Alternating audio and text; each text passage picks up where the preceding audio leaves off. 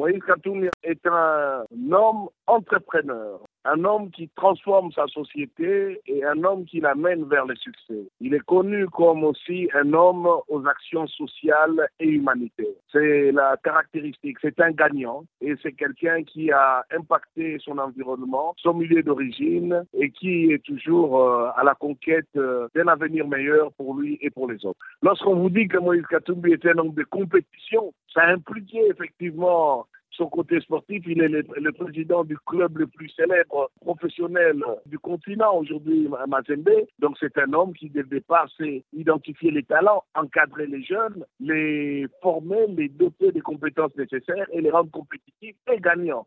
Donc c'est un homme pragmatique, c'est un homme d'organisation. Ce n'est pas un pleurnichard, ce n'est pas quelqu'un qui se défausse sur les autres, c'est quelqu'un qui assume ses responsabilités, les prend et se donne le moyen d'atteindre des objectifs qui s'est assis. Son expérience comme gouverneur du Grand Katanga, Moïse Katoum, s'est caractérisé comme un bâtisseur. Ça veut dire un leader qui était totalement orienté vers les infrastructures en mettant en place des politiques de partenariat public-privé avec les miniers et les autres intervenants dans les secteurs économiques du, Katanga. Et Moïse Katumbi a été un gouverneur visionnaire qui a pu mobiliser les plus grandes recettes en les multipliant, en les décuplant, alors même qu'il avait trouvé la situation la province minière la plus riche du pays dans le bas-fond. Et au demeurant, en quittant sa fonction, Moïse Katumbi a laissé une situation excédentaire dans les caisses de la province, ce qui, qui est sans précédent dans toutes les autres provinces de ce pays. Quel est son, son programme à l'élection présidentielle? Le programme de Moïse Katumbi se décline sur quatre piliers qui concernent en fait toutes euh, les, les transformations. Hein. D'abord, les transformations institutionnelles qui passent par un objectif majeur, assurer la sécurité et la stabilité de l'État, condition sine qua non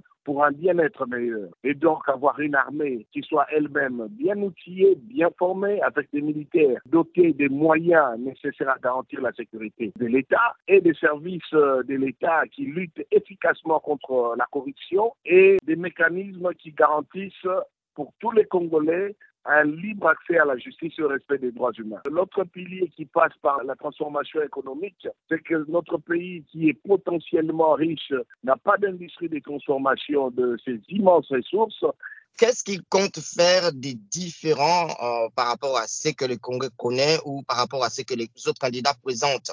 C'est quelqu'un qui a déjà travaillé, donc il ne viendra pas apprendre le travail au sommet de l'État. C'est quelqu'un qui, de toute façon, n'a plus besoin d'épuiser dans la caisse de l'État pour résoudre ses propres problèmes et ceux de sa famille politique.